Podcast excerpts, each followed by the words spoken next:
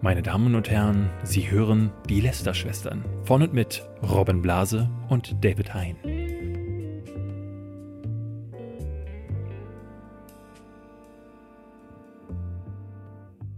Herzlich willkommen zu einer neuen Folge Lester-Schwestern. Und nach der letzten Folge, wo David da war, begrüße ich heute jemanden, der fast so oft auch in diesem Podcast schon vorgekommen ist, Robert Hofmann.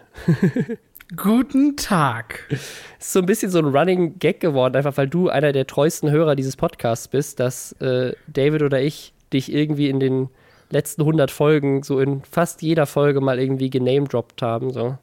Einmal Robert ja, erwähnen. Und natürlich, natürlich auch in allen möglichen Gebieten, über die man reden kann, relevant. Ne? Ja. Also auch inhaltlich wichtig. Absolut. Deswegen bist du heute dabei. Für alle, die sich fragen, äh, David und ich äh, sind ja gerade dabei, so ein bisschen den Relaunch zu planen.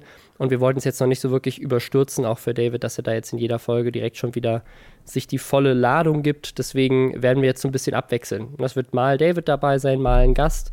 Und wir gucken einfach, wie sich einpendelt, bis wir dann auch langsam diesen Relaunch, so wie wir uns das vorstellen, in der vollen Bandbreite irgendwie umsetzen können.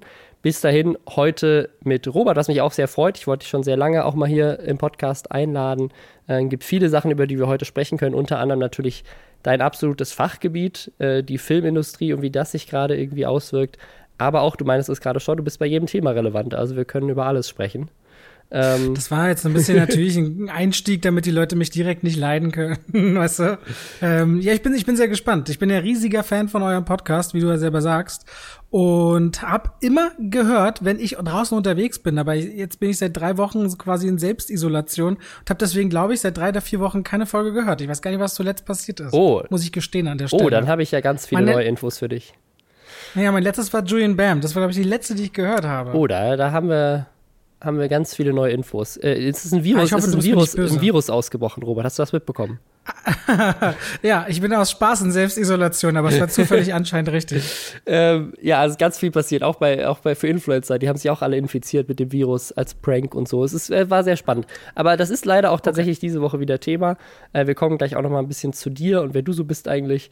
Ähm, vorher einmal kurz eine Übersicht über die Themen. Es geht leider, aber so ist das halt aktuell, mal wieder über Corona, aber da machen wir so einen kleinen, einen kleinen Abstecher äh, in andere Verschwörungstheorien, denn Xavier Naidoo hat sich letzte Woche nochmal richtig reingelabert in äh, alle möglichen Verschwörungstheorien.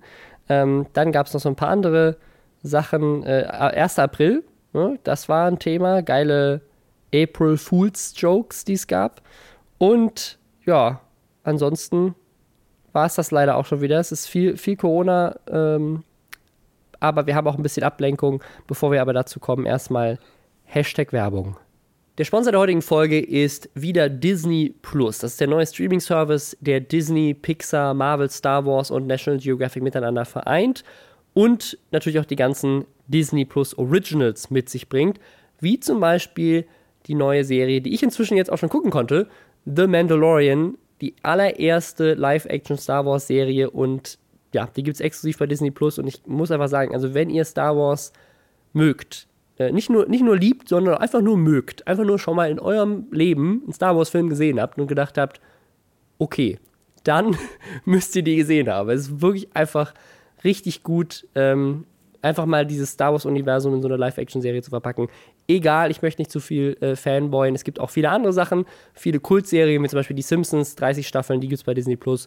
Oder Filme aus dem Marvel-Universum wie Avengers Endgame, Captain Marvel, Guardians of the Galaxy oder auch die Serie Marvels Agent Carter. Äh, andere Serien wie DuckTales, Filme wie Der König der Löwen, der Live-Action-Film. Ganz, ganz viele Blockbuster-Serien, Content aus einer riesigen Bandbreite und das alles für nur 6,99 Euro im Monat. Man kann es sieben Tage testen, man kann es jederzeit kündigen und wenn ihr jetzt unter disneyplus.com euch anmeldet, dann könnt ihr loslegen. Auf geht's. Das ist eigentlich schon die perfekte Überleitung zu dir. Äh, Robert, was, was machst du denn jetzt gerade? Ich weiß nicht, wer dich nicht kennt. Robert ist einer der größten Filmkritiker Deutschlands, äh, Schauspieler auch noch. Was, was noch? Wie, was ist noch so dein Job? Beschreibe dich. Ja, Schaus Schauspielerei ist tatsächlich, was ich früher gemacht habe, so neben dem, also nach dem Abitur angefangen habe und dann nach und nach habe ich mich eben mit Filmen auseinandergesetzt auf YouTube. Ähm, ich habe eine eigene Film-Event-Reihe, die heißt Social Movie Night seit 2013. Kennst du selbst, hast du ja auch schon moderiert, äh, wo wir mit vielen, vielen Leuten, was ja aktuell nicht geht, äh, Filme feiern, bevor sie ins Kino kommen, oft Hollywood-Stars als Gast haben. Haben da auch eine zweite Reihe gerade parallel gestartet vor einigen Monaten, wo, weiß nicht, dieses Jahr Robert Downey Jr. beispielsweise als Gast hatten. Ich bin äh, Filmkritiker beim Radio, mache hier unter Juryposten für Preise und halt immer wieder YouTube als Kernthema. Alles rund um Filme, Serien, Filmnachrichten, Verlosungen, alles, was das quasi so hergibt. Und das seit äh, 2011, glaube ich. Also gut neun Jahre jetzt. Und wir kennen uns ja auch schon richtig, richtig lange für Internetverhältnisse. Robin. Ja, seit 2012 kennen wir uns schon. Jetzt acht, acht Jahre lang ich weiß noch, als du bei Mediakraft damals warst und aus LA kamst, äh, wer es nicht weiß, Robin war da ja mal lange Zeit und war dann bei Mediakraft. Und äh, da weiß ich noch, wie wir zusammengesessen haben und du den großen Plan geschmiedet hast, wie mein Kanal mal wird eines Tages. Und das ist jetzt echt schon echt lange her. Ja, 2012 ist in Internetjahren wie in Hundejahre gerechnet, glaube ich, eine Ewigkeit. Ewigkeit, ja. Viel passiert seitdem. Aber wie geht's dir denn jetzt gerade mit, also dein ne, Social Movie Night geht gerade nicht, da ich auch sage, aber die, ich glaube, die das Lustigste, was ich je bei der Social Movie Night erlebt habe, war, als äh, ähm, hier der Kevin Hart da war. Und es gab. Der war dreimal da. Genau, also ich weiß nicht, ich glaube, es war das erste Mal, als er da war. Und es gab äh, so, eine, so ein Gewinnspiel. Man konnte irgendwas gewinnen im Publikum. Und, ja, stimmt. Und irgendjemand, irgendjemand hat irgendwas gewonnen und das war jetzt irgendwie so ein Preis, um den sich halt, um den sich viele Leute gerissen haben, aber für jemanden wie Kevin Hart war das halt so ein, so von wegen, hier gibt's jetzt was zu gewinnen und das ist kein Auto, was fällt euch ein? Ähm, und, und dann war er irgendwie so, hey, das ist zu wenig und ist dann zu der Person hingegangen und hat einfach so seinen, seinen Geldclip rausgeholt, weißt du, so, so, nicht so ein Geldbeutel, sondern so, eine, so, eine, so, eine, so ein Clip mit irgendwie, keine Ahnung, wie vielen hundert von Euro drin und dann einfach die, den Cash der Person in die Hand gedrückt, so hier, das kriegst du auch noch. Das ist einfach so. Also ich, ich wette, die, ich weiß wirklich auch nicht mehr, aber die Person war auf jeden Fall, die, die, weil die, unsere Events sind ja sowieso immer gratis, man kann sich bewerben und gewinnen. Das heißt, du guckst immer irgendwie einen Film und bekommst einen coolen Abend und musst nicht einen Cent ausgeben. Aber die Person, bis heute wissen wir es nicht, aber ich habe es ja nur gesehen, ich stand neben Kevin Hart, als er hingeht das waren Stapel Fuffis. Also ob das jetzt 10 oder 50 50er waren, ich weiß es nicht, aber das einige hundert oder ja. 1000, 2000 Euro hat er jemand einfach so mitgenommen von Kevin Hart und dachte so, okay, ja. wow. Das, das war, das ja, war krass. Wirklich passiert. Wirklich passiert. Wie es uns geht, hast du gefragt. Ja. Ähm, beziehungsweise, ja, ich arbeite ja mit meiner Frau auch schon seit vielen Jahren zusammen, die das ganze Technische betreut und auch Grafikdesign und so macht.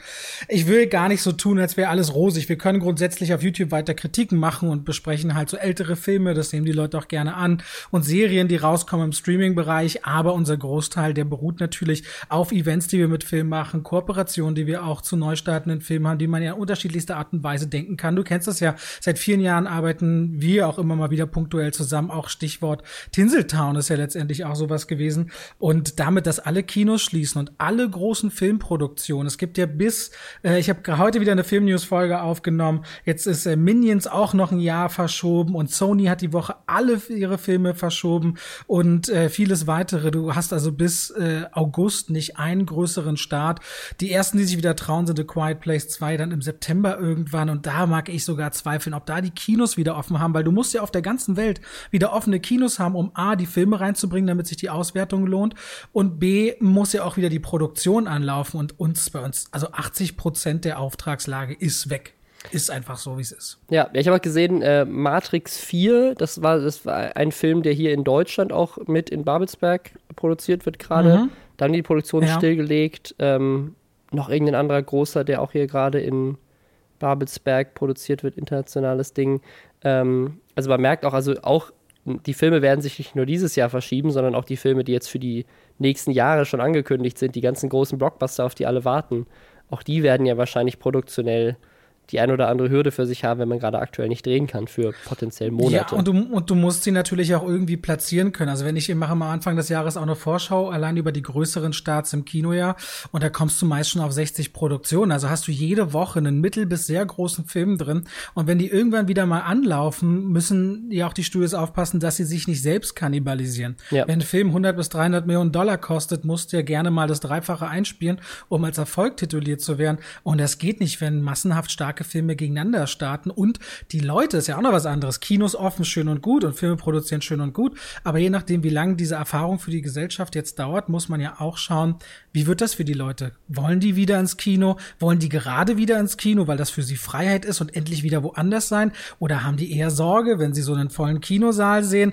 Wird auch da einfach soziologisch total spannend zu sehen, wie man damit umgeht. Und da wissen wir alle, äh, auch in der Branche, soweit ich ähm, vernetzt bin, ist für alle, wie auch so ziemlich in jedem Wirtschaftszweig, eine ganz außergewöhnliche Erfahrung. Es gibt wenige Gewinner in dieser Situation wirtschaftlich und ganz viele Verlierer. Ne? Hm.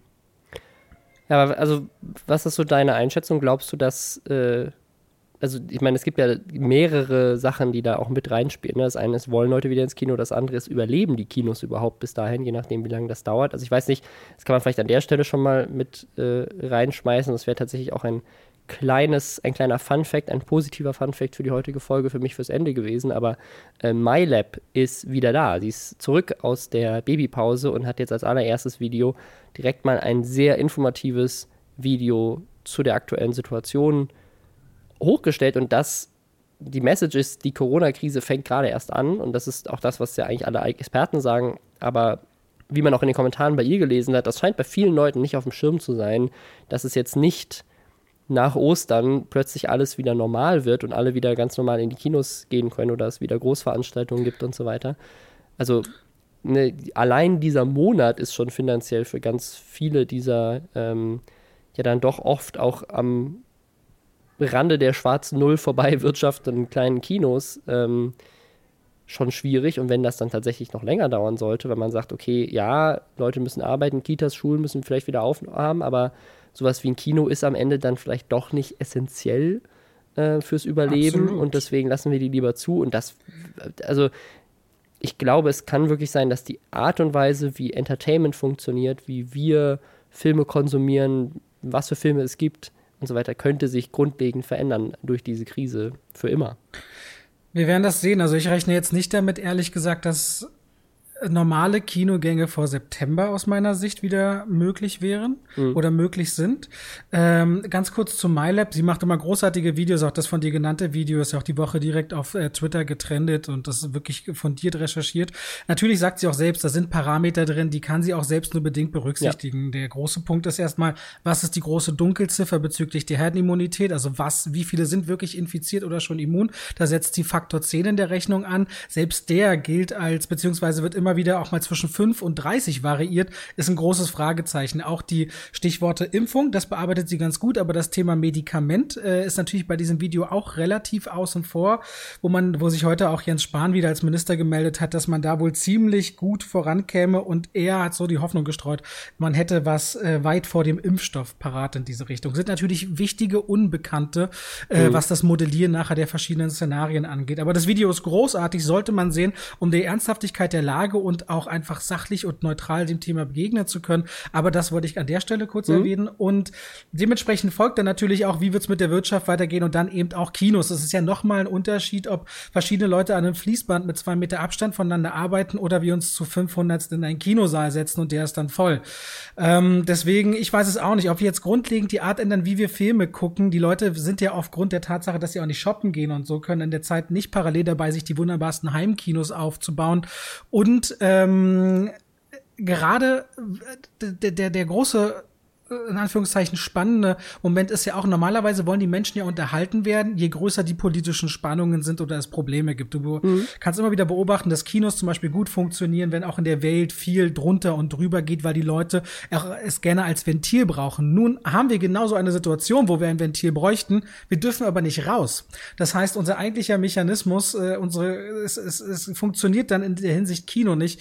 Und deswegen wird das sehr, sehr spannend, wie es dann funktioniert und wie dann auch der Markt äh, dann ist, weil ich kann mir vorstellen, in vielen Branchen gehen kleine kaputt und große kaufen kleine auf. Das ja. könnte dann in der Kinowelt auch so sein. Ob es dann so kommt, weiß ich ehrlich gesagt nicht. Und auch Verleiher. Also Verleiher, die ja riesen, also ich, du hast über Disney Plus zum Beispiel gesprochen. Disney ist, hat ja den Fox-Deal beschlossen und hat sich damals hochgepokert mit Comcast und ich glaube an die 70 Milliarden ausgegeben, um Fox zu kaufen. Und wenn man sich überlegt, was die für Schulden aufgenommen haben und müssen jetzt in so eine Situation rein, müssen Mitarbeiter halten und Disney lebt sicherlich auch viel von Merchandise und Freizeitparks, die geschlossen sind und was sich nicht gut verkauft natürlich aktuell. Ich glaube, wenn du da gerade so einen frischen Schuldenberg noch hast, kann das auf dem Aktienmarkt auch sehr gefährlich für so vermeintlich riesige Player sein. Ähm, auf so vielen Ebenen spannend, interessant und auch beängstigend irgendwo, ne? Ja, obwohl ich glaube, dass gerade die, also die Streaming-Dienste natürlich gerade besser positioniert sind als je zuvor. Also merken wir auch ja, hier im Podcast, nicht, was so die Werbeanfragen angeht, ähm, dass da ah. alle gerade natürlich glaub, versuchen, irgendwie ihr Produkt zu verkaufen, weil, wie du sagst, Unterhaltung ist super wichtig in der Zeit. Und was kannst du halt zu ja. Hause gerade machen? Ja gut, du kannst halt ne, Videospiele spielen oder Sachen streamen. Und das sind, glaube ich, gerade auch die, die großen Gewinner. Ja, ich weiß bloß nicht, ob Disney Plus, wie, wie groß der Marktanteil von Disney Plus so am Gesamt. Äh, also durch, Gesamt durch diese Telekom-Aktion. Konzern. Richtig krass. Also, ähm, da. Äh, musst, das spielt ja erstmal kein Geld rein, ne? Also, wenn du bei der Tele, du meinst dieses halbe Jahr kostenlos, wenn du bei der Telekom mhm. bist? Genau, ja. Ja, gut, aber das bringt ja jetzt erstmal kein Geld für Disney an der ja, Stelle. Bin ich mir nicht sicher. Ich. ich. weiß nicht, was, wie wieder die mit, also keine Ahnung, weißt du nicht, aber wie der Deal mit der Telekom aussieht. Also, ob die quasi gesagt haben, so, hey, wir schenken das quasi der Telekom, um irgendwie richtig äh, quasi damit den, den, den, einfach den Markt zu dominieren, richtig viel äh, Marktanteil zu bekommen und dann bleiben die Leute halt Abonnenten, weil sie dann das Produkt kennengelernt haben und es gut finden. Ähm, oder ob halt, weil die Telekom profitiert natürlich auch davon in einem gewissen Anteil, dass sie da sowas anbieten können. Aber gleichzeitig ja, kann, stellen sie natürlich ihre gesamten Kunden Disney zur Verfügung. Also wahrscheinlich, wahrscheinlich ist es tatsächlich so, dass das für die ersten sechs Monate jetzt gerade mal for free ist. Aber ich glaube, die haben so viel Cash-Reserven und äh, ich glaube, das sind das so Unternehmen, also ganz, die so zu groß weiß, sind, um, zu, um, irgendwie zu versagen. Wir wollen ja hier keinen Wirtschaftstalk machen, glaube ich. Aber ich sind kann wir mir auch nicht die Experten. Gibt es auch richtig gute Podcasts ich, inzwischen zu Wirtschaft in Zeiten von ja, Corona und so. Aber Disney, Disney wollte Fox mal für 40 Milliarden kaufen und dann hat man sich ja, wie gesagt, mit Comcast hochgeschaukelt an die Ende 60, Anfang 70 Milliarden. Und ich glaube, da haben sie richtig schröpfen müssen, was sie an Rücklagen hatten und mhm. Kredite aufnehmen. Ähm, ich weiß, ich glaube nicht, dass sie da so easy Rücklagen im jetzigen Moment haben. Äh, aber gut, äh, ist ja auch nicht weiter wild. Ist ein spannendes Thema, kann man ja mal verfolgen dann so am Rande. Ja, ich bin auf jeden Fall gespannt, wie das weitergeht. Und das ist, äh, ne, also abgesehen von, von, von vielen anderen Branchen, die es noch auch noch genauso hart oder viel härter trifft wie äh, ne, die Reisebranche und so weiter, ist, glaube ich, mhm. ähm, ja, die Filmbranche da irgendwie sehr seltsam von betroffen. Also eigentlich alle, die so in dem Entertainment-Bereich arbeiten, auch die ganzen Konzertveranstalter und äh, ne, sowas wie die Podcast-Tour zum Beispiel wäre jetzt gar nicht mehr denkbar ähm, aktuell. Ja, die ganzen Festivals, all diese Sachen. Ich glaube, da hast du halt auch viele Kosten. Also ich, ja, meine, meine Sorge ist tatsächlich, also das Internet ist richtig geil, weil wir gerade super viele Sachen dadurch irgendwie abfedern können und irgendwie in diese digitale Generation ähm, noch viel weiter so reinrutschen und jetzt plötzlich Leute, die es bisher auch irgendwie verwehrt haben, diese Digitalisierung kennenlernen.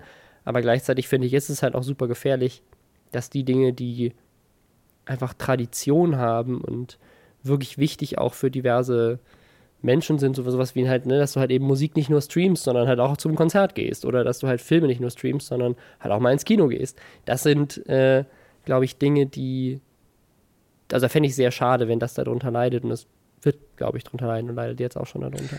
Naja. Ja, mein, meinst du wirklich, wenn dann Konzerte wieder möglich sind und Kinobesuche und wollen wir nicht mal Fußball vergessen, ne? Großes Thema. Oh ja, Fußball, Sport. Auf alle, alle Sportveranstaltungen, ähm, ja. Meinst du wirklich, dass die Leute, die wirklich so gerne ins Kino gehen und gerne zu Konzerte und gerne ins Stadion, äh, jetzt so entdecken, dass das eigentlich doch nicht nötig ist. Ich, ich glaube, nee, das diese glaub Entwicklung nee, nee. hat sich in den letzten Jahren schon klar gemacht, wer ist so der, ich bleib gern zu Hause und streame und mach's gern so und ich gehe gerne lieber vor Ort und bin Konzertmensch. Ich weiß nicht, ob das ob das ähm, tatsächlich, also ich würde mir sogar wünschen, das ist ja auch eine Möglichkeit, nehmen wir mal an, das ist alles vorbei und wir Menschen werden mal wieder ein bisschen weniger sozial kalt zueinander und achten ein bisschen aufeinander und werden uns dessen bewusst, dass wir auch gemeinsam vielleicht durchgehalten haben und auf einmal wird die Stimmung im Kino wieder besser, weil sich die Leute besser benehmen und im Fußballstadion und bei Konzerten. Also mhm. vielleicht gibt's auch irgendwo ein ganz schönes Szenario. Vielleicht sieht man auch einen Boom. Das wäre ne? zumindest meine Hoffnung. Also dass die Leute Was einfach so einen Boom, dass die Leute dann quasi extra, weil sie sagen so, ich habe jetzt saß ich monatelang nur drinnen und habe drinnen irgendwie Sachen geguckt. Ich möchte jetzt endlich mal wieder rausgehen ins Kino. Ich möchte endlich mal wieder ne, Fußball nicht äh, irgendwie im Fernsehen gucken, sondern im Stadion und Ja, plötzlich äh, hast Ich glaube, du einen nach, nach riesigen so einer kurzen Zeit der Vorsicht, nach so einer kurzen Zeit der Vorsicht natürlich, weil es für alle so ein bisschen Mhm. komisch werden wird. Ich merke das jetzt schon bei der Social Movie Night habe ich normalerweise jedem Gast ja die Hand gegeben zur Begrüßung, wie weird mir jetzt dieser Gedanke vorkommt. Wenn ich jetzt auf YouTube so Videos gucke von vor ein paar Jahren und sehe, wie Leute sich die Hand geben, dann dann denkst du so, äh, du bist einfach schon so drin in diesem äh, Abstand-Ding, dass Ja. das irgendwie total merkwürdig ist. Also ich, meine Hoffnungen sind hoch. Ähm, es ist verrückt, was wir gerade erleben. In unserem besonderen Fall, du kriegst ja mit, wir, meine Frau und ich, wir bauen seit einer Weile, planen wir ein Haus und bauen und sind gerade in der Finalisierung und wollen eigentlich in gut sieben Wochen einziehen. Und jetzt wird das nochmal so richtig, auch das erschwert durch die Situation. Dann brechen die auf der einen Seite Aufträge weg, auf der anderen Seite hast du ein Bauprojekt, was du ja auch nicht in die Länge ziehen willst, weil es dann unnötig noch teurer wird. Also es ist schon ähm, belastend und ich glaube für ganz viele auf unterschiedliche Ebenen. Ich will mir auch nicht vorstellen, wenn wir sowas wie heute vor 30, 40 Jahren ohne das Internet gehabt hätten, wie es dann ist, wenn du so zu Hause sitzt. Also es ist irgendwie total komisch, dass man so viele Möglichkeiten zu Hause hat und sich trotzdem eingesperrt fühlt, äh, vorkommt. Und ich glaube, das wird sehr viele wissenschaftliche Abhandlungen zur Folge haben in den nächsten Jahren in verschiedensten Studiengängen und Doktorarbeiten und so weiter. Das finde ich eine sehr gute Überleitung. Ich glaube, wir gehen mal weg von dem Thema und wir kommen zu einer richtig fundierten wissenschaftlichen Arbeit von Xavier Naidoo. Ähm, Der hat äh, letzte Woche, ähm, ja, ist ja mal wieder richtig abgegangen. Ähm, der war ja jetzt in, den, in letzter Zeit schon in der Kritik und wir haben hier im Podcast auch schon mal drüber gesprochen, ähm, weil der äh, über Telegram so einen Songtext veröffentlicht hatte, ähm, so ein Ausschnitt aus einem Song, der von ihm angeblich kommen soll. Und ja, der war mehr als problematisch. Daraufhin ist er bei DSDS rausgeflogen. Auch ProSieben hat sich dann von ihm distanziert. Also er ist quasi jetzt im Fernsehen erstmal geblacklistet. Und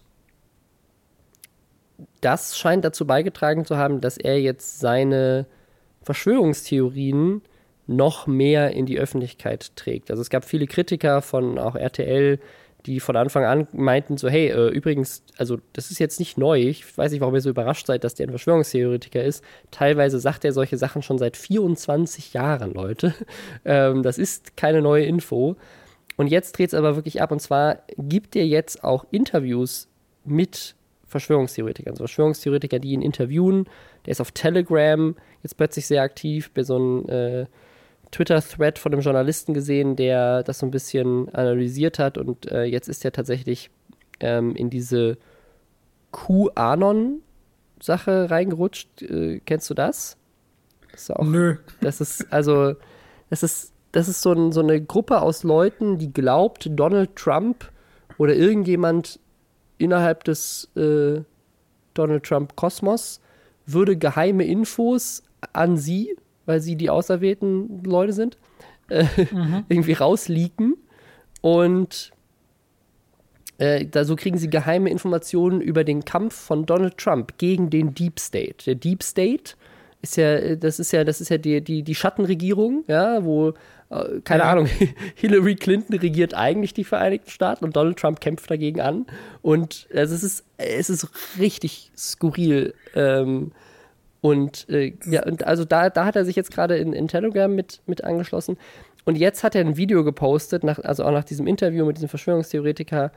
Da, also das ist jetzt, da hat jetzt das, also ich weiß gar nicht, mir fehlen da die Worte, das irgendwie zu beschreiben. Und zwar ist es ein Video, was er auf Telegram gepostet hat, wo er weint, also Xavier Naidoo weint, weil er rausgefunden hat, also ich sage mal rausgefunden in Anführungszeichen, er hat irgendwo im Internet irgendeinen weirden Verschwörungstheorieartikel gelesen und hat das dann für bare Münze genommen.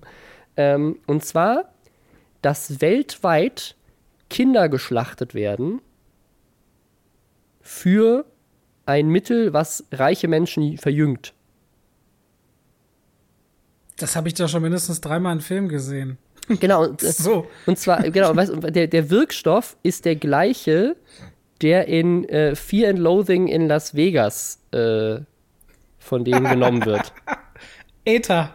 Ether. Genau, es ist, es ist Ether. Die, die, die, die, nehmen Koks, Ether, die, also ist es Ether, ja? Ja, ich, also ich weiß nicht, wie das in der deutschen Übersetzung heißt. Ich muss gerade noch mal äh, den, den eigentlichen müsste auch- Namen suchen. Ist, glaube ich, Ich sowas jetzt auch Anna. Du meinst, du meinst diese letzte Flüssigkeit, von der Johnny Depp irgendwie äh, gleich drei, sechs Tropfen nimmt. Ja, ja. Ah, das letzte aus dem Glas. Es heißt, äh, es heißt A Ad Adrenochrom. Adrenochrom, Adrenochrom genau. oder sowas, ja. Adrenochrom. Also, genau, also das, äh, ähm, ich, also, ist auch irgendwie so krass, wie irgendjemand halt, wie man es halt so zurück, also das ist tatsächlich ein chemisch, also den, den Stoff gibt's, den haben sie sich in Fear and Loathing of Las Vegas auch nicht ausgedacht. Aber was Ja. halt nicht stimmt, ist, dass man Kinder dafür schlachtet, um den herzustellen. Sondern das ist halt einfach so, so natürlich, keine Ahnung. Ja, das bin klingt so auch ein kein bisschen wie so Chemiker. eine. Aber ähm, ja, also äh, laut Xavier Naidoo werden weltweit Kinder geschlachtet, um äh, diesen Stoff zu, zu nehmen, der in vielen Loathing äh, in Las Vegas auch irgendwie Johnny Depp rein, rein, reinzieht. Und das ziehen sich halt die Reichen rein. Ja. Und Mhm. äh, das, ähm, ja, und da hat das, das hat ihn, hat ihn zum Weinen gebracht, als er das rausgefunden hat, dass diese armen Kinder alle geschlachtet werden. Ich sag mal so, also wenn du wirklich der Meinung bist, dass das äh, so sei, dann ist das ja auch traurig, ne?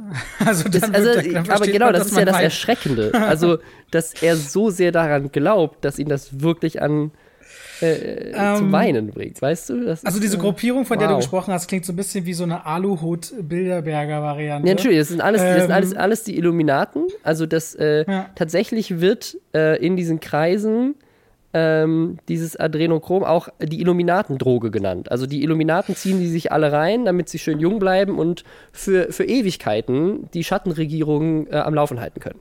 Ne, dann sind da Ich habe natürlich dazu auch letztens was. Noch äh, irgendwas mit, mit äh, Antisemitismus natürlich auch noch mit rein und das kommt dann alles mit rein. Das, du kannst das ja, das wird einfach alles in einen Topf geworfen. Übrigens halt auch, dann auch der Coronavirus. Der ist natürlich auch, das ist auch eine Verschwörung. Das kommt alles noch Wahnsinn. mit dazu. Es ist so krass. Chemtrails, ja, Impfen. Ich habe dazu, ich habe dazu äh, letztens ein nettes Zitat gelesen. Es geht bloß ganz kurz, aber ich mochte es und ich glaube, du weißt es auch zu schätzen. Äh, habe irgendwo gelesen, ganz kurz nur: Flat Earthler gibt es rund um den Globus. Und das Der Mochte ich auch, sehr. auch schon ein bisschen älter. Übrigens, kannte ich noch nicht. Ich bin äh, hinten dran. Weißt du, wer auch ein Darf ich kurz Flat was sagen ist? dazu? Achso, was denn? Wer denn? Okay. Ähm, weißt du, was, was ich ironisch finde an der Sache? Und jetzt, äh, ich will ja niemanden anstacheln, aber ich weiß ja, ich bin Veganer, weißt du, weißt du ja, seit einem halben Jahr, war vorher drei Jahre Vegetarier. Und ähm, mir fällt immer dann so ein bisschen mehr noch auf, wenn du siehst, wie Menschen eigentlich auf der einen Seite die Fähigkeit besitzen, das Leid und den Tod von bestimmten Dingen zu akzeptieren und bei anderen Sachen sind sie sehr schockiert. Und wenn ich jetzt diese Xavier Naidoo-Sache höre, da denke ich natürlich, was für ein skurriler Müll. Aber es ist natürlich interessant, wie man auf der einen Seite sich äh, da sagen, okay, was für ein Müll und auf der anderen Seite trotzdem weiter Kaffee kauft, der von Kindern mitgepflückt ist und Schokolade ist, wo der Kakao weiter mitgeerntet wurde von Kinderhand und so weiter und so fort. Verstehst du, was ich meine? Ja. Die Ironie ist, es gibt ja wirklich diese traurige Kette des Konsums, in der eine reiche Gesellschaft profitiert aufgrund von armen Regionen und das oft eben auch aufgrund von Kindern, die für irgendwelche seltenen Metalle und Erden genutzt werden zum Ernten, Kaffee, Bananen, äh, Kakao, Tee und so weiter und so fort. Ähm, die Ironie ist einfach, das ist völlig skurril, was Xavier Naidoo erzählt, aber trotzdem existiert eine traurige Realität, die einfach im Kapitalismus so verankert ist, die auch nicht neu ist. Ähm, deswegen äh, tut, tut, guck- lach ich darüber, dass jemand äh, so skurril auftritt und sowas erzählt und bin aber trotzdem auch traurig darüber, dass es dahinter tatsächlich ja in der Weltwirtschaft ein System geht, in der eben Kinder ausgebeutet werden für eben wohlhabende Menschen. Und damit meinen wir nicht nur die Reichsten, sondern eigentlich das, was bei uns im Einkaufsregal teilweise steht oder aktuell fehlt. Weißt das wäre wär ja zu einfach. Es muss ja irgendwie hinter allem immer eine große Ja, verstehe schon. ich wollte nur so diese Parallele ziehen, weil irgendwie, äh, ja, denke ich dann auch parallel damit dran an der Stelle. Ja, aber komischer Typ. Ich muss ehrlich sagen, ich habe den früher, als ich so klein und jung war, gerne gehört. Da habe ich mich mit dem als Person gar nicht so beschäftigt, weil als ich so Teenager war, ist der gerade irgendwie erst bekannt geworden und mochte die Stimme von Xavier Naidoo. Aber das ging ja so gerade diese, diese, diese Richtung Rechtssache ist mir, glaube ich, das erste Mal so richtig vor acht oder zehn Jahren begegnet. Und ich habe auch seit Ewigkeiten nichts mehr von ihm gehört. Aber gerade in den letzten Wochen und Monaten ist schon echt krass, was der da abliefert und was auch ich mitbekomme in meiner Bubble. Ähm, nun interessiert mich der Typ halt selber null. Aber es ist natürlich unfassbar, dass letztendlich jemand auch so eine Reichweite und so eine Plattform geboten bekommt. Und wie lange es dann irgendwie auch gedauert hat, dass man die ihm wieder entzogen hat. Ja. Äh, obwohl man eigentlich breit wusste, was er für eine Einstellung anscheinend an den Tag legt. Ja, er hat das ja sogar auch gesagt, äh, ich glaube sogar in diesem Interview, dass er meinte, er hätte äh, RTL auch nur benutzt. Also er würde das benutzen, um die, Reich, also äh, die Reichweite zu bekommen, weil sein nächstes Album wird sehr patriotisch und äh, das wollte er dadurch quasi promoten, weil er wusste, nachdem dieses Album rauskommt, kann er sich da quasi nicht mehr blicken lassen. Also äh, ich bin mal sehr gespannt, wie es da noch weitergeht. Ich bin sehr froh, dass er da irgendwie jetzt raus ist und äh, ja, jetzt er auch irgendwie als Promi da jetzt irgendwie abrutscht und jetzt, also das ist so schlimm. Also dieses, dieses ganze Verschwörungstheorien-Thema, also gerade jetzt in der Corona-Krise, diese ganzen, also diese Telegram-Channels, das äh, wo diese ganzen ähm, Verschwörungstheoretiker inzwischen hingeflüchtet sind und sich riesige Reichweiten aufbauen, weil das, weil sie halt auf YouTube und auf anderen Plattformen inzwischen zum Glück äh, größtenteils auch gesperrt werden, ähm, wenn sie da irgendwelchen krassen Bullshit, gefährlichen Bullshit raushauen. Und äh, diese Telegram-Channels legen gerade alle richtig zu in dieser Corona-Krise. Und ich habe ja, ich habe das neulich schon mal in, einem anderen, in einer anderen Folge erzählt äh, und auch mit David ähm, in der letzten Folge. Ich bekomme das gerade in meinem persönlichen Umfeld mit, wie Leute dadurch, dass halt plötzlich die Situation so ungewiss und so anders ist, sich in solche Theorien reinflüchten und plötzlich anfangen, ja, also irgendwelchen krass rechten Blogs zu folgen, die halt sonst unglaublich krass rassistische, antisemitische Verschwörungstheorien posten, jetzt halt gerade Verschwörungstheorien zur Corona-Krise posten und sich denen dann anschließen und den teilen. Ähm, gab neulich einmal eine Konversation, wo wir dann jemanden darauf hingewiesen haben und meinten so, hey, guck dir doch mal an, was die sonst posten in den letzten Wochen. So, guck mal, guck mal ja. zurück vor der Krise, da posten die Sachen darüber, dass die Juden an allem schuld sind. So, und das ist das tatsächlich jemand, dem du glauben willst, wenn der dir jetzt was zu äh, irgendwelchen Lungenärzten erzählt, die angeblich äh, die, die, wirkliche Gründe für Corona gefunden haben und so weiter. Und dann meinst du, ja, das ist mir ja egal, äh, ich bin ja kein Antisemit, ist mir doch egal, ob der Antisemit ist. Und dann so, ja, ähm, aber vielleicht sagt das ja was zu dem Geisteszustand der Person aus, dem du da irgendwie gerade diese Fakten glaubst. Also mich macht das so Was unglaublich traurig. Was kennst du denn traurig. für Leute, Robin? Das Was ist, kennst das du ist, denn für Leute? Das sind, das ist, das ist ja das, das ist ja das Erschreckende. Also mir ist das jetzt inzwischen drei, vier Mal und so begegnet. Endet, und, so, und so endet dann euer Frühstück. Ja, aber äh, geh, mal, geh, mal auf Face, Hause, geh ja? mal auf Facebook. also das Ding ist, auf Twitter ist das nicht, auf YouTube ist das nicht so krass, wenn du nicht in diesen Bubbles bist. Aber auf Facebook begegnet, begegnet mir das von Leuten. Das sind jetzt nicht, das sind jetzt nicht gute Freunde, aber ne, das sind, das sind Familienmitglieder, mit denen ich nicht viel zu tun habe oder ähm, irgendwie äh, halt ne, um drei Ecken, halt Leute, mit denen man jetzt irgendwie ein paar, paar Monate vielleicht nicht mehr gesprochen hat oder so, die jetzt auf Ja. Facebook irgendwie solche Sachen posten und das, das Ja, so Fa Familienmitglieder in die Richtung habe ich tatsächlich auch, die da aber auch generell schon eher ein bisschen am Rand unterwegs sind, zu denen man keinen Kontakt hat, die aber auch gefährliche Inhalte verbreiten, ja. Aber, aber also mich macht das so, also ich bin da so völlig hilflos gerade, weil ich die ganze Zeit, also mir, mir liegt dieses Thema Verschwörungstheorien ja immer sehr am Herz. Ich mache das ja auf YouTube, ist das schon öfters bei mir auf dem Kanal Thema geworden, weil mich das richtig aufregt, Ja. wenn Leute da irgendwie so Pseudowissenschaftsscheiße verteilen und so. Und jetzt zu sehen, dass halt ein so eine Krise kommt und plötzlich Leute, die sonst überhaupt nichts damit zu tun hatten, Leute, die in keinster Weise mit irgendwie äh, so, so Rothschild, Bilderberger, 9-11, Mondlandungs, Bullshit, irgendwas zu tun haben, kommen jetzt plötzlich und sagen, ja, Corona-Krise, aber da glaube ich jetzt dran. Und dann rutschen die plötzlich in diesen Sog rein und folgen diesen Telegram-Channels oder diesen YouTube-Kanälen und sobald diese Krise vorbei ist und wieder das nächste Thema aufkommt, weiß ich halt nicht, ob die dann unsubscriben oder ob die Aber dann so nicht einmal da drin sind. So funktioniert es doch ja leider immer mit diesem Akquirieren von äh, extremeren Gruppierungen, wie sie an Leute kommen. Ja. Da kannst ja von, da kannst ja von Scientology über rechtsradikal, über äh, linksextrem, also du kannst ja in jeden Bereich gehen, dass quasi zuerst die Leute geholt wurden, die irgendwie ge- oder beziehungsweise angesprochen sich fühlen, die irgendwie labil sind, die Angst haben. Und natürlich haben viele Leute jetzt in der Krise Angst. Und die Komplexität der Realität und der Wahrheit übersteigt die Vorstellungskraft von vielen. Viele haben Klar. eben einfach Angst. Was ist mit mir? Wie werde ich äh, werde ich morgen arbeiten können? Woher kriege ich Geld? Was ist mit meiner Familie? Und natürlich hilft einem, und da braucht man einfach nur den Aufstieg in den 30er Jahren gucken, hilft einem ein gemeinsames Feindbild, weil man kann sich miteinander identifizieren, weil man gemeinsam gegen etwas ist und gleichzeitig findest du etwas, was schuld an dem Problem ist. Weil so ein Virus kannst du nicht nehmen und verprügeln und sagen, jetzt hau hier ab. Aber ein anderes Feindbild sich zu suchen, ist natürlich der leichteste Ausweg, um irgendwie mental damit klarzukommen. Das ist natürlich traurig, dass Menschen nicht durchblicken und sagen, es ist nun mal dieses in Schubladen packen meistens im Leben sowieso nicht möglich und schwarz und weiß sind Randerscheinungen und der Großteil ist nun mal eine Grauzone. Aber genau da wird dann eben gefischt bei den Leuten, die es eben gerne einfach und unkompliziert brauchen und sich nicht Gedanken machen wollen. Und davon gibt es leider sehr viel mehr, als wir haben wollten.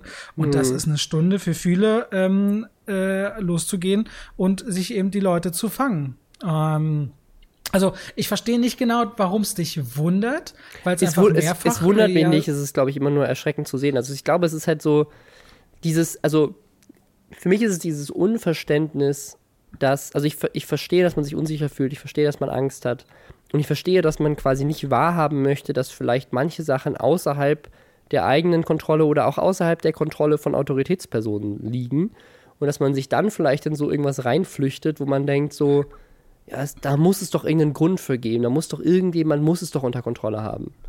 Aber genau das hättest du vielleicht der Person sagen sollen, statt zu sagen, guck doch mal, was die sonst so posten. Weil ähm, jemand fühlt sich leicht angegriffen, wenn man ihn quasi Anführungszeichen hinter das Licht ja führen ja, ja, das, also es war auch nicht, das, da war auch nicht der, der erste Versuch. Das war dann so der okay. letzte, der letzte verzweifelte ja, aber der Ansatz quasi über die Empathie, was du gerade gemacht hast, ich verstehe, dass dir das so Nein, geht das, mir das geht ist auch immer auch der, so. Das ist immer der erste okay. Ansatz. Das ist auch, also klar, wenn du, wenn du da in einen Angriff gehst, kriegst du die Leute da nicht mehr raus, sondern dann flüchten die sich eher da rein. Also da gibt's äh, ja ganz, ganz wichtige Ansätze. Ähm, also Xavier Naidoo musst halt du alle deine musst du alle deine Xavier Naidoo Platten jetzt wieder wegbringen. Ja. Robin. Ja, ich, ich, hatte das, hatte das neulich, glaube ich, bei Varian schon erzählt. Also ich komme ja aus Mannheim und meine Mutter hat mit Xavier Naidoo zusammen im Gospelchor gesungen früher. Echt jetzt wahr? Ja. Hm. Ja. Ich, ich bin auch mit jemandem zur Schule gegangen, der aktuell sehr wirre Theorien verbreitet, wo auch das ZDF drüber schreibt. Äh, und die Tagesschau. Jemand, aber das ist wieder ein eigenes Thema, will jetzt gar nicht hier separat aufmachen, aber muss ich dir mal in Ruhe erzählen, äh, jemand, ja, egal. Egal, ich glaube, das jetzt machst du alle Hörer im Podcast voll äh, neugierig. Und, äh, ja. Ich kann auch erzählen. Also ich weiß selbst noch nicht, wie ich dazu stehe, weil ich den eigentlich mal ganz lange sehr gerne geschätzt habe, diesen Menschen, aber er ist äh, zunehmend in den letzten Jahren abgedriftet in eine rechte Region. Der heißt Billy Six, mit dem bin ich früher aufs Heinrich-Herz-Gymnasium gegangen, äh, in, äh, in Berlin, so eine Mathe-Schule. Der war immer schon so, sage ich mal, ein bisschen skurriler, war nicht so interessiert irgendwie, was an Liebe, anderes Geschlecht oder gleiches Geschlecht angeht, war schon immer Hardcore, jemand, der äh, konservativ ist, der immer Bush-Fan zu seiner Zeit war, mit Ami-Flagge auch gerne mal in der Schule rumgelaufen ist und halt immer sehr, ähm, äh, aber auch bewandert war. Der ist äh, zu Fuß durch Afrika getrampt und alles so eine Geschichten. Dann haben sie ihn, du musst, kannst du parallel googeln, während wir hier sitzen? Wahrscheinlich nicht, oder? Äh, nee. Robin? Aber ich kann es versuchen. Billys, Billy Six zumindest war unter anderem in, ich glaube, Syrien im Gefängnis und ist in Venezuela vor kurzem eingesessen, mehrere Monate und musste auch wieder äh, rausgeholt werden. Und äh, es gibt sehr dubiose Geschichten über diesen Menschen, jetzt auch gerade sagt, dieses ganze Corona-Ding, das sei alles gar nicht Was? wahr, die Krankenhäuser seien leer und so weiter. Es, es füllt nur ein ganz, ein, es würde einen eigenen Podcast-Folgen überfüllen, über diese Person zu reden, die auf der einen Seite unglaublich viel erlebt hat, aber völlig skurril abdriftet in der Darstellung, jemand, mit dem ich zu Schulzeiten wirklich befreundet war und lustige Zeiten Zeiten erlebt habe und mir jetzt sage, was ist da passiert. Ähm, wenn du dich da mal irgendwann reinlesen magst, äh, eine halbe Stunde oder so, platzt dir der Kopf, was dieser Mensch alles erlebt hat, aber auch teilweise publiziert. Das ist nichts, was der nicht schon äh, gemacht hat unter welchen Konflikten. Der reist auch generell immer an Kriegsschauplätze. Der war beim arabischen Frühling in Ägypten, der war in Libyen äh, beim Sturz äh, von Gaddafi und all diesem Kram mit dabei und immer vor Ort. Und das ist äh, und darum muss ich einfach gerade denken, wenn du, wenn wir so über Menschen und eigene Vergangenheit Vergangenheit reden und deren Werdegang. Mhm.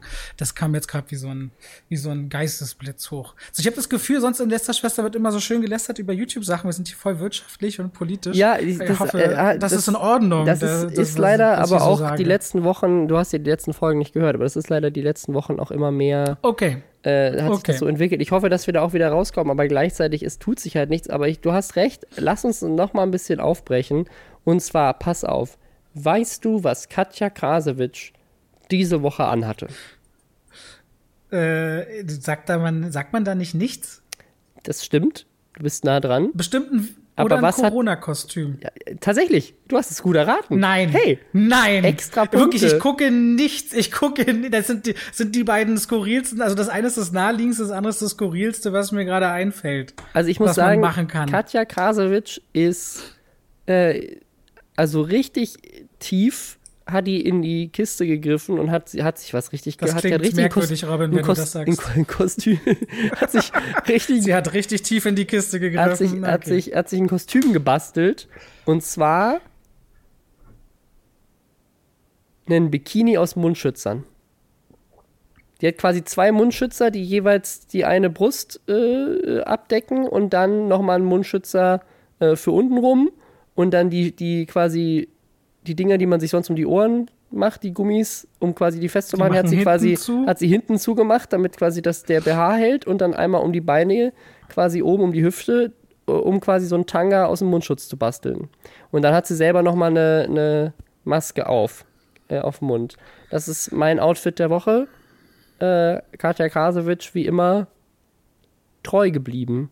Äh, auch in so einer Krise. Finde ich aber fast, also finde ich witzig, außer dass es irgendwie Missbrauch von äh, medizinisch notwendigen oder wichtigen äh, Materialien ist, so. das sind Mundschütze muss man vier, jetzt nicht verschwenden. vier Mundschützer, die hier, äh, was heißt drei? Den, den sie aufhat, darf sie aufhaben. Aber die drei, weil Okay. tatsächlich, das ist ja auch eine Sache, die sich jetzt gerade so ein bisschen äh, entwickelt, äh, das Thema Masken ja gerade immer mehr akzeptiert wird, auch in Deutschland. Also im asiatischen Raum ist es ja schon völlig in und jetzt in Deutschland ähm, hieß es ja am Anfang oder auch die WHO und auch das Robert-Koch-Institut haben am Anfang eigentlich eher so gesagt, so Masken bringen nichts. Glaube ich auch, um Leute Ja. davor abzuhalten, die irgendwie zu horten, weil Masken halt auch zum Selbstschutz, also so diese klassischen Mundschützer oder wenn man selber welche passt, zum Selbstschutz nicht was bringen, aber sie bringen halt was zum Schutz anderer. Ähm, und ich glaube, die Sorge war so ein bisschen, wenn man den Leuten sagt, kauft euch alle Masken, dann waschen sie sich nicht mehr die Hände, umarmen sich trotzdem und nehmen, halten keinen Abstand. Weil sie alle denken, ja, ich habe eine Maske auf, kann mir nichts passieren und ich kann auch anderen nichts tun. Ähm, das ja, ist auch der natürlich Umgang Quatsch. mit denen, der, der Umgang mit denen ist ja teilweise auch schwierig. Ich habe das Ja. gestern gesehen. Ich würde ich würd sagen, so im Stadtbild in Berlin merke ich jetzt, wenn ich da mal, wenn ich einkaufen gehe, dass so jeder, ich würde sagen, sechste bis siebte hat inzwischen eine Maske auf, tatsächlich. Krass. Vielleicht auch jeder fünfte, Ich war schon aber lange ich nicht mehr draußen, ich Leute- habe keine Ahnung. Äh, Das ist schon relativ viel. Aber ich sehe Leute, die äh, sind Brillenträger mit einer Maske auf und dann haben sie ganz toll die Maske auf und denken, sie sind safe und dann schieben sich die Brille hoch. Und ich denke so, super, du fährst dir doch trotzdem ins Gesicht und genau da verbleibt doch dann auf deiner Brillenoberfläche beispielsweise äh, dieser Virus und dann kannst du deine Maske abnehmen und auch, davor du auch lange gewarnt, du musst ja auch geschult werden, wie setzt du so einen Mundschutz auf und wie nimmst du ihn dann ab? In dem Moment, wo du ihn beispielsweise von oben abziehst und deine Lippe meinetwegen oben berührst, kann es ja sein, dass du dich selbst schon infizierst, weil du den nicht fachgerecht wieder abnimmst. Nur weil du ihn quasi in der wichtigen Zeit, wo du draußen bist, vor dem Mund hast, musst du ja genau wissen, wie entsorgst du den oder wie verwendest du den wieder, was machst du damit? Und dahingehend äh, gibt es ziemlich wenig Aufklärung. Ja, aber ich glaube, da würde ich mir so auch gar keine Gedanken drüber machen. Also wie gesagt, ich, wir haben das jetzt in der letzten Folge immer gesagt, hört da nicht uns zu, sondern äh, hört da lieber auf äh, medizinische Experten und hört euch den Corona-Update-Podcast an oder so. Ähm, aber tatsächlich Ja. äh, geht es bei den Masken jetzt aktuell vor allem eher darum, dass man eben genau nicht die nutzt, die sowieso einen selber schützen würde, sondern dass man eher guckt, dass man sich vielleicht sogar selber welche bastelten Schal nimmt oder irgendwas zumindest, um irgendwie den, Ja, den Mund und die Nase abzudecken, dass man, falls man selber ansteckend ist, dann zumindest, ne, lass es nur x Prozent sein, die irgendwie dadurch reduziert werden. Aber klar, wenn das am Ende dafür bedeutet, dass sich eine Person weniger ansteckt, dann hilft das schon. Ähm, weil man ja vielleicht irgendwie einmal in seinen Schal reingenießt hat. Ähm, Das Y-Kollektiv hat hierzu, glaube ich, auch gestern oder vorgestern ein Video veröffentlicht, was quasi zeigt, wie sehr äh, abgezockt wird mit diesen Mundschützen, Ja. wie viele da Tausende, Zehntausende bis hin zu Millionen gehortet haben. Äh, Haben die auch was zugemacht. ja, Finn, Finn Kliman hat jetzt angefangen, auch Schutzmasken zu verkaufen. Ähm, Ja, in, voll in gut. seinem Merch. Ich- also quasi YouTuber, die jetzt anfangen, ihren Merch umzustellen und nicht mehr T-Shirts zu verkaufen, sondern Mundschutz. Ja. Haben wir auch versucht, tatsächlich bei Finn Kliman zu kaufen, um das zu unterstützen, weil wir es cool finden. Ich glaube, so drei oder fünf, was so ging als kleine, so kleine Einheit. Aber da war der Shop zusammengebrochen. Parallel habe ich einen Artikel von einer gelesen, die äh, eine große Nähwerkstatt äh, in Deutschland hat und mit all ihren, ich glaube, 60 Mitarbeitern umstellen könnte auf Mundschütze und 60.000 am Tag produzieren könnte. Sagt aber, sie hat Probleme mit Anwalten, die gerade rein, reinweise arbeitslos sind und Abmahnungen schicken, weil man die anscheinend nur produzieren darf, wenn man auch feste Abnehmer hat im Medizin medizinischen Bereich aktuell. Also irgendwie scheint es eine sehr umstrittene juristische Situation auch darum zu geben, was darfst du wie, wann jetzt anbieten. Keine Ahnung, ob das nochmal ein Nachspiel hat und irgendwelche Abmahnanwälte jetzt einfach äh, da auch noch eine Chance wittern. Also es ist wirklich zum Kotzen, dass Leute äh, versuchen, hier einen großen Profit zu machen aus dieser extremen besonderen Not der Leute. Ja, auf jeden Fall. So zum Beispiel, das hat auch Michael Buchinger getwittert. Michael Buchinger hat getwittert, ich finde es im Moment ein bisschen frech, dass sich viele Unternehmen bei mir melden, die mich in diesen schwierigen Zeiten darum bitten, auf Social Media gratis Werbung für sie zu machen. Fand ich, fand ich auch, fand ich sehr lustig. Ähm, also mir fällt das auch auf. Ich habe auch jeden Tag so, ich würde sagen, zwischen drei und fünf Projekte, die mir vorgestellt werden, auf die man ja doch, doch mal gerne hinweisen könnte, auf äh, Kickstarter-Kampagnen und so weiter. Diese Häufung ist gerade super extrem im Vergleich zu sonst übers Jahr verteilt. Ich weiß nicht, ob das bei dir auch so ist oder du das auch mitkriegst. Ich weiß nicht, ich habe jetzt eine Anfrage gerade bekommen und habe da jetzt einfach mal nachgefragt, ähm, wie sie sich das vorstellen. Ähm, aber ansonsten eigentlich nichts jetzt anders als sonst. Aber äh, ich meine, ich kann das verstehen, dass die Unternehmen sagen so, hey, wir wollen gern trotzdem Marketing machen, aber wir haben jetzt kein Budget mehr. Aber gleichzeitig halt, also ja, aber die Leute, die halt von, also du gehst ja jetzt auch nicht zu ProSieben und sagst, hey, ProSieben, ich weiß, ihr müsst eure Produktion bezahlen, aber wir als Unternehmen haben auch kein Geld mehr für die Werbung. Also wie wäre es denn, wenn ihr die Werbung einfach umsonst für uns macht? mhm. so, hä? Ja. Also, das ist, also. Ja, naja. Es ist eine skurrile Zeit und die wird es auch noch eine Weile lang bleiben. Ich, ich, kann, ich kann nur allen Menschen wünschen, ähm, dass, dass äh, man die Chance sieht oder beziehungsweise so in sich reinspürt und auch ein paar schöne Sachen daraus nehmen kann und entdecken kann, wie es ist mit anderen Menschen oder beziehungsweise rausziehen kann, was einem wirklich wichtig ist im Leben. Weil oft lassen wir uns ja ganz viel, wenn die Normalität geherrscht hat, von Dingen ablenken, die ja eigentlich gar nicht so essentiell sind. Und das merken wir eben immer an diesen sehr besonderen Lebensabschnitten, wo es dann wirklich darum geht, sich zu fragen, okay, was brauche ich, was will ich und wer und was ist mir eigentlich wichtig? Und wenn wir das so ein bisschen konservieren können im Nachklapp und vielleicht auch ein bisschen wieder unsere Mitmenschen wertschätzen, wertschätzen und respektvoller behandeln, ähm, dann wäre das eine richtig tolle Sache. Das ist, glaube ich, eine große Hoffnung von mir, dass wir irgendwann uns hinsetzen und sagen, weiß noch damals Corona und dann gleichzeitig sagen, schön, dass wir hier zusammen sitzen können und gemeinsam ein Gläschen heben oder was essen oder was auch immer. Dass das so ein bisschen bleibt, äh, ist meine große Hoffnung, ehrlich gesagt. Ja. Ich würde sagen, wir machen noch ein paar Influencer-Themen, einfach um jetzt auch die Auflockerung reinzubringen. Unter anderem, ich meine, es hat, hat, schon wieder Corona mit drin, aber ist trotzdem vielleicht was anderes. Und zwar die finnische Premierministerin hat äh, jetzt Influencer für systemrelevant erklärt. Äh, Warum das denn? Ja, weil ähm, sie gesagt hat, das ist wohl schon seit zwei Jahren so. Also seit zwei Jahren sind Influencer Teil der finnischen Notfallplan Reaktionsding Aktion. Ähm, und zwar sollen äh, ja Influencer quasi, sie meinen, ist das wichtige Bindeglied in den Medien für all die Leute, die mhm. halt nicht mehr die klassischen Medien konsumieren, sind halt Influencer die wichtigsten Informationsträger. Und deswegen sagt die finnische Premierministerin, wir müssen mit den Influencern arbeiten, damit auch die jetzt gerade, also ich meine jetzt gerade zu Corona natürlich, aber auch generell, halt die wichtigen Informationen schnell an die richtigen Leute weitergeben, die wir sonst nicht erreichen. Ja, auch sehr ja. spannend. Ich frage mich nur, dann wird dann quasi, ich weiß ja nicht, Influencer ist, ist, ja kein geschützter Begriff, oder? Also dann sind alle, die ein bisschen Reichweite haben, äh, systemrelevant oder alle sind, sind alle sind systemrelevant. also ich glaube, systemrelevant so hat sie nicht gesagt, aber es ist ja auch sehr lustig. So, ich, ich muss mein Kind jetzt äh, zusammen mit den Ärzten und den Leuten im Einzelhandel in die Kita wieder schicken, weil ich bin systemrelevant. Ich, äh, ja, okay. nein, das nicht. Aber ja, sie gut, haben, ja. Würde aber, zumindest zur Seriosität dieses Berufszweiges, wenn, sofern es ein Berufszweig ist, beitragen, wenn man Systemrelevant Nur in, nur in Finnland, lass nach Finnland hm? ziehen. Es fängt immer irgendwo an, Robin. Es fängt immer irgendwo an. Ja, auch in, auch in England, da hat es auch angefangen. Ähm, wir hatten das letztes Jahr. ich mache mal die geile Überleitung, ne? Äh, letztes Jahr immer dieses Thema mit diesen ganzen verseuchten Seen, wo Influencer mhm. zu irgendwie richtig geil aussehenden Seen fahren und da halt einfach geile Instagram-Fotos machen, weil die Seen geil aussehen. Das ist jetzt in England auch passiert. Da gibt es einen See, der ist einfach wunderschön. Ja, der ist, die heißt die Blue Lagoon in Buxton.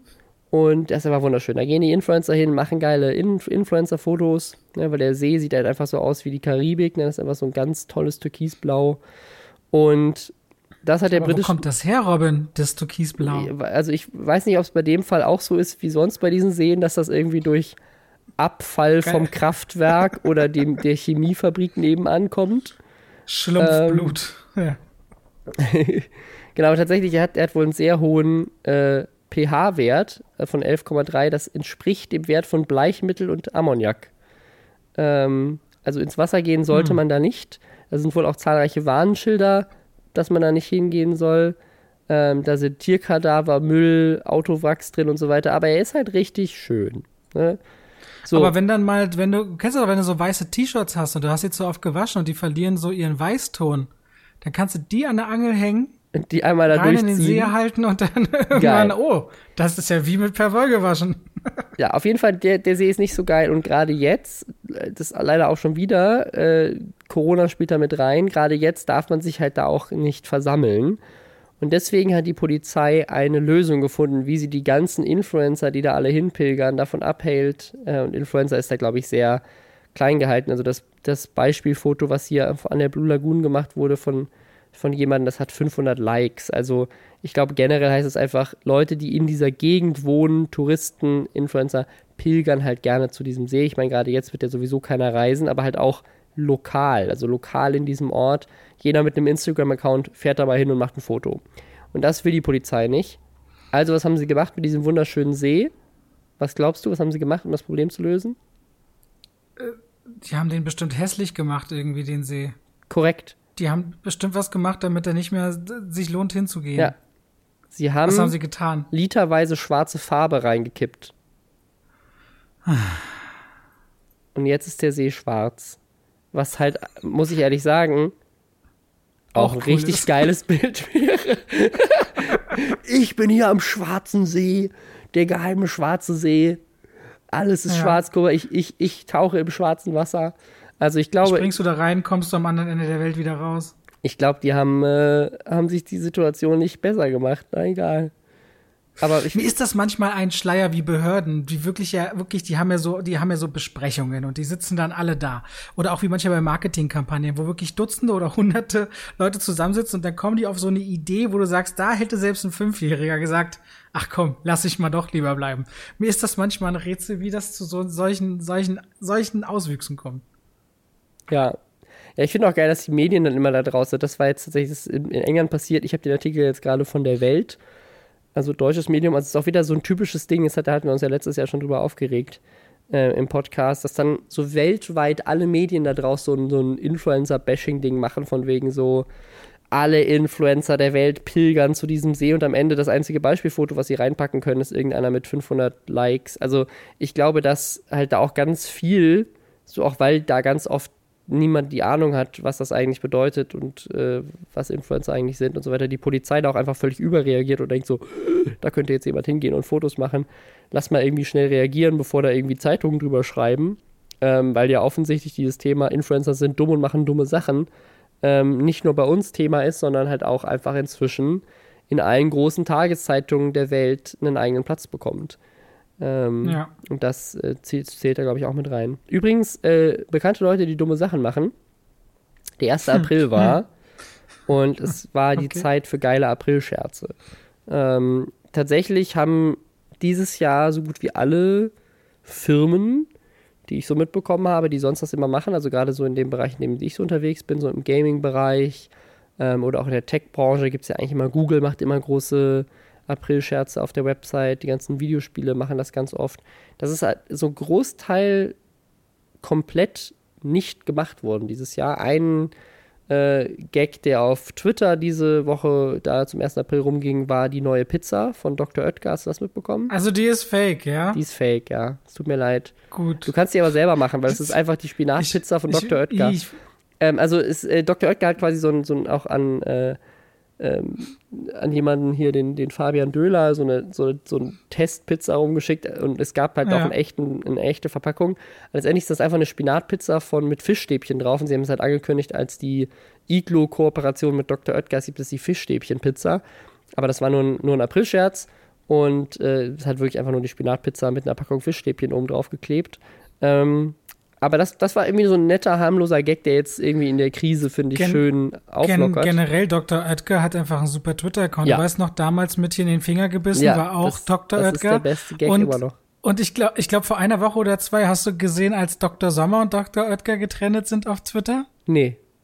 Die auch was Das zusammen musst du dir noch mal, das musst du noch mal lesen. Nee, zufällig fing einer an, Unterschiede oder Gemeinsamkeiten von Dr. Oetker und Dr. Sommer. Und beide Accounts fingen dann an, gegenseitig halt, weil alles so mit, weil wegen riecht und in den Ofen schieben und reinschieben und kann man Oh dann noch Gott. genießen oder schmeckt kalt. Es gibt so viel, es war wirklich sehr lustig. Das musst du noch nachholen. Dr. Sommer, Dr. Oetker. Ich wollte, wollte aber sagen, Dr. Oetker hat einen sehr, sehr guten Twitter-Account mit sehr viel hm, Selbstironie auch immer wieder agierend. Äh, macht wirklich Spaß, denen zu folgen. Da haben, da haben sie eine Sternstunde in der Personalabteilung. Du gehabt, sagst das doch gerade nur, weil du auch gerne die Fischstäbchen-Pizza geschickt bekommen hättest. Aber du bist doch bist Also ja ich vegan. bin Veganer, ich sag's nochmal, ich, ich esse kein Dr. Oetker Produkt, weil da ist nichts Veganes bei, zumindest bei Pizzen. Und generell keine Fertigprodukte. Okay, Deswegen. dann, dann wird es Zeit. Nächster raus. 1. April gibt es eine vegane Pizza von Dr. Oetker. Ähm, Uh, das wäre mir traurig machen, wenn das ein Scherz. Das könnte es wirklich mal geben.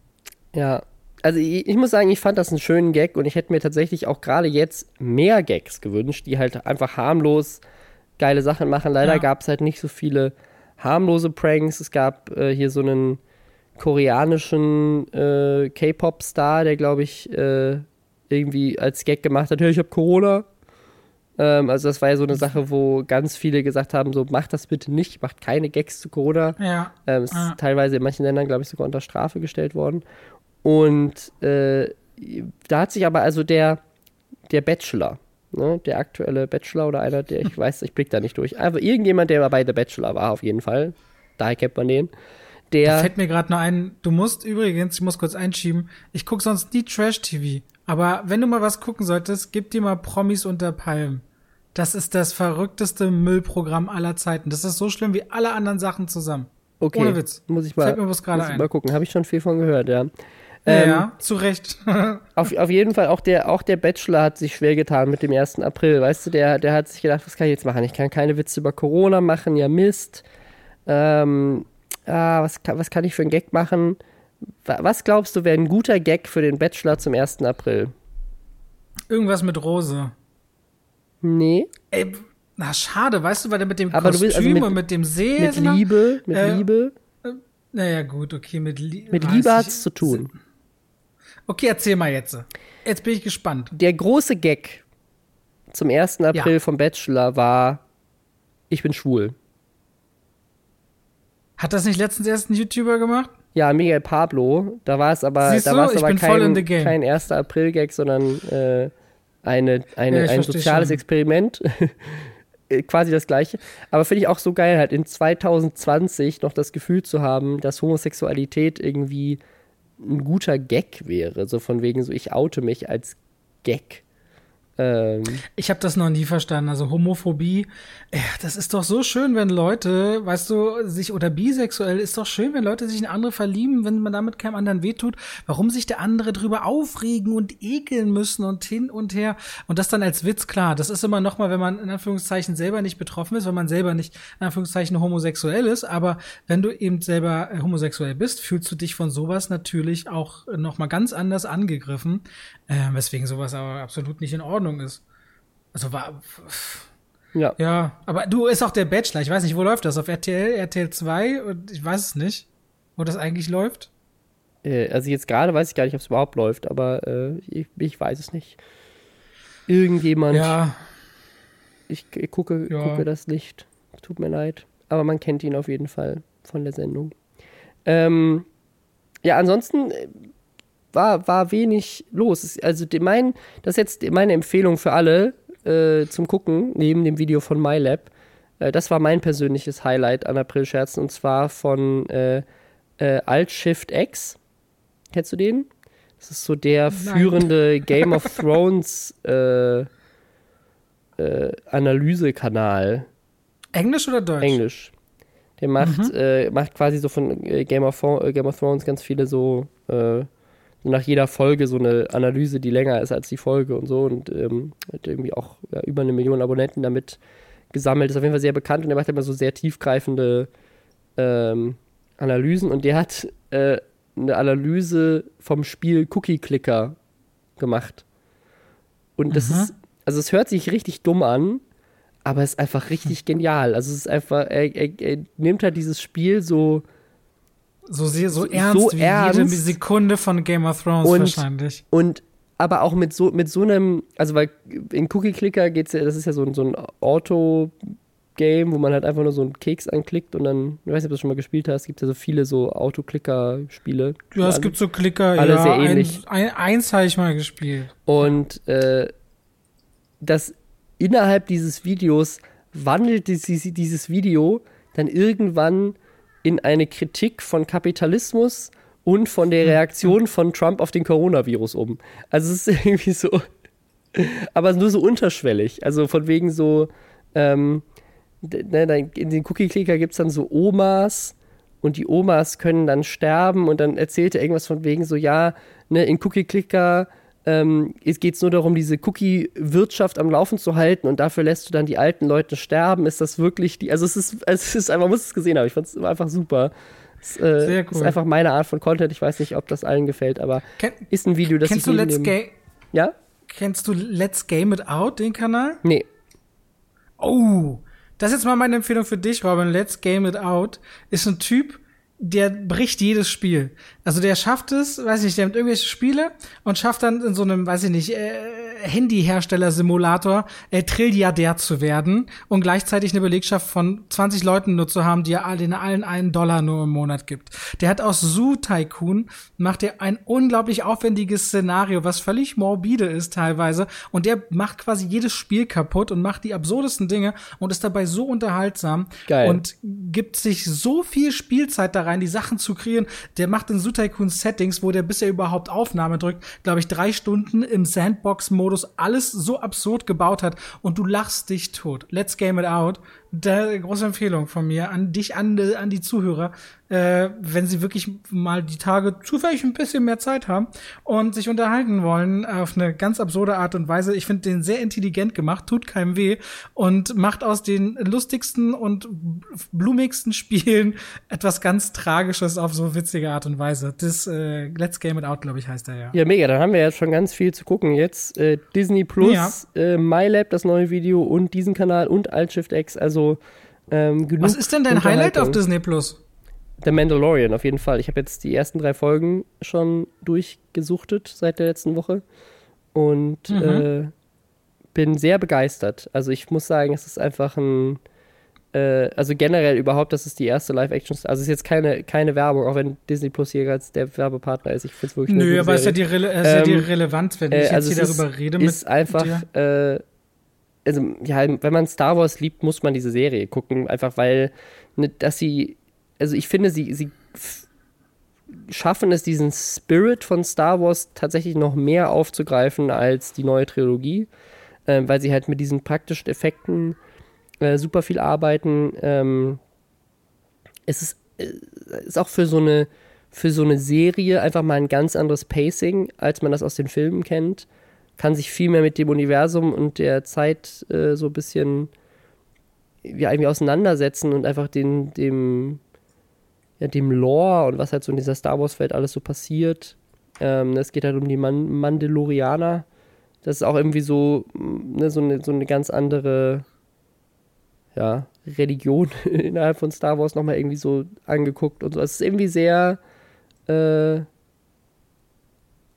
sehr cool. Es fühlt sich so für, für mich als jemand, der jetzt nicht so aus, ich bin nicht so der mega mit, mit Star Wars groß geworden, aber es liegt daran, dass ich eben so Kind von DDR-Eltern und Geschwister bin. Da ist das dann einfach nicht popkulturell verankert gewesen. Aber es fühlt sich für mich so an, fernab von dem Druck, den die Fangemeinde sonst so hat, mit all ihren Lieblingsfiguren, als würde man in diese wirklich immer sehr kreative Welt, die einem so viel ermöglicht, von Star Wars hineingehen und dabei gleichzeitig eben ganz jungfräulich mit einem ganz anderen Thema berührt werden mhm. und dadurch wirklich auch neu einsteigen dürfen, ohne ja. vorneweg alles auswendig zu kennen. Und ich glaube, das ist eine gute Sache für Leute, die eben Star Wars für sich mal entdecken wollen, so fernab von dem Hype seit den 70er Jahren. Weil wer heutzutage sich mit Star Wars neu beschäftigen will, hat ja nur die Wahl zwischen mit Menschen reden, die absolut äh, alles kennen und Vollfan sind und welchen denen es völlig egal ist. Und ich glaube, The Mandalorian ist da eine gute Möglichkeit, gut reinzukommen und sieht vom Production Value wirklich klasse aus. Ja, Hätte mir zwar noch gewünscht, dass Disney Plus mit mehr am Start geht und auch, dass sie mit der ganzen Staffel direkt an den Start gehen, wenn sie in den USA schon raus ist. Finde es so ein bisschen schade, dass jetzt so Salami-Taktik-mäßig veröffentlicht wird. Aber auf der anderen Seite wird da sehr viel kommen und ich glaube, für ganz viele ist ganz viel Kindheitserinnerung in dieser Plattform drin. Für mich auch die Simpsons beispielsweise. Alle 30 Staffeln so zu haben, ist für mich persönlich eine ganz tolle Sache. Und letzte Woche haben ganz viele sich gefreut, dass die Glücksbärchis oder die Gummibärchenbande oder so eine Sachen wieder gucken können, Darkwing Duck und so. Also so richtig Oldschool-Kram, ja. Oh, Darkwing Duck, stimmt, das habe ich auch noch nicht, das muss ich direkt mal gucken jetzt. Das habe ich schon so lange nicht mehr geguckt. Es gibt alles, ich bin der Schatten, der die Nacht durchquert. Geil. Ja, ist alles Mögliche, ja. Das habe ich als Kind immer geguckt. Geil. Ja, ja. Und jetzt wieder, Robin, jetzt wieder. Ja. Nice. Ja, gut, dann vielen, vielen Dank, äh, dass du heute hier dabei warst. Das Und war's schon? Das war's schon, ja. Wir haben ja schon eine Stunde gesprochen. Wie? Das, das Vorgespräch. Ja. Es, hat, es war mir eine große Freude ich möchte mich sehr herzlich bedanken. Ich möchte an der Stelle wirklich sagen, dass ich ein ganz, ganz großer Fan von eurem Podcast bin und wann immer ich kann unterwegs so gerne euch zuhöre und zugehört habe und ich das immer unterhaltsam auf der einen Seite finde und ich gleichzeitig auch immer abgeholt werde, was eigentlich so fernab von dem geht, was ich sonst äh, den Medien auch äh, standardmäßig entnehmen kann, auch so immer so kleinere Themen und Gedankenanstöße, möchte mich mal auch als treuer Zuhörer bedanken dafür, dass sie das schon so lange und so erfolgreich macht und gerne macht und auch wenn mal ein Teil jetzt eine Zeit lang wegfällt, eine Möglichkeit findet, das weiterzumachen, ähm, finde ich richtig, richtig toll. Danke. Ja, dann gerne. bis zur nächsten Folge. Da hören wir uns dann wieder. Musst du jetzt wieder anfangen zu hören. okay, mache ich. Meine eigene Folge höre ich nicht, kann mich nicht hören, aber den Rest höre ich mir an. Sehr gut. Ja, dann bis dann und tschüss. Mach's gut. Und jetzt kommt Davids Stimme. Leute beschweren sich, dass wir kein Outro haben. Weil wir aber der community-freundlichste Podcast aller Zeiten sind, ist dies ein offizielles Outro. Sie können jetzt abschalten. Hier gibt es nichts mehr zu sehen, schon gar nicht zu hören. Robin Blase ist schon längst nicht mehr im Raum und David Hein auch nicht. Diese Stimme ist automatisch von Google erstellt worden. Auf Wiedersehen und bis nächste Woche.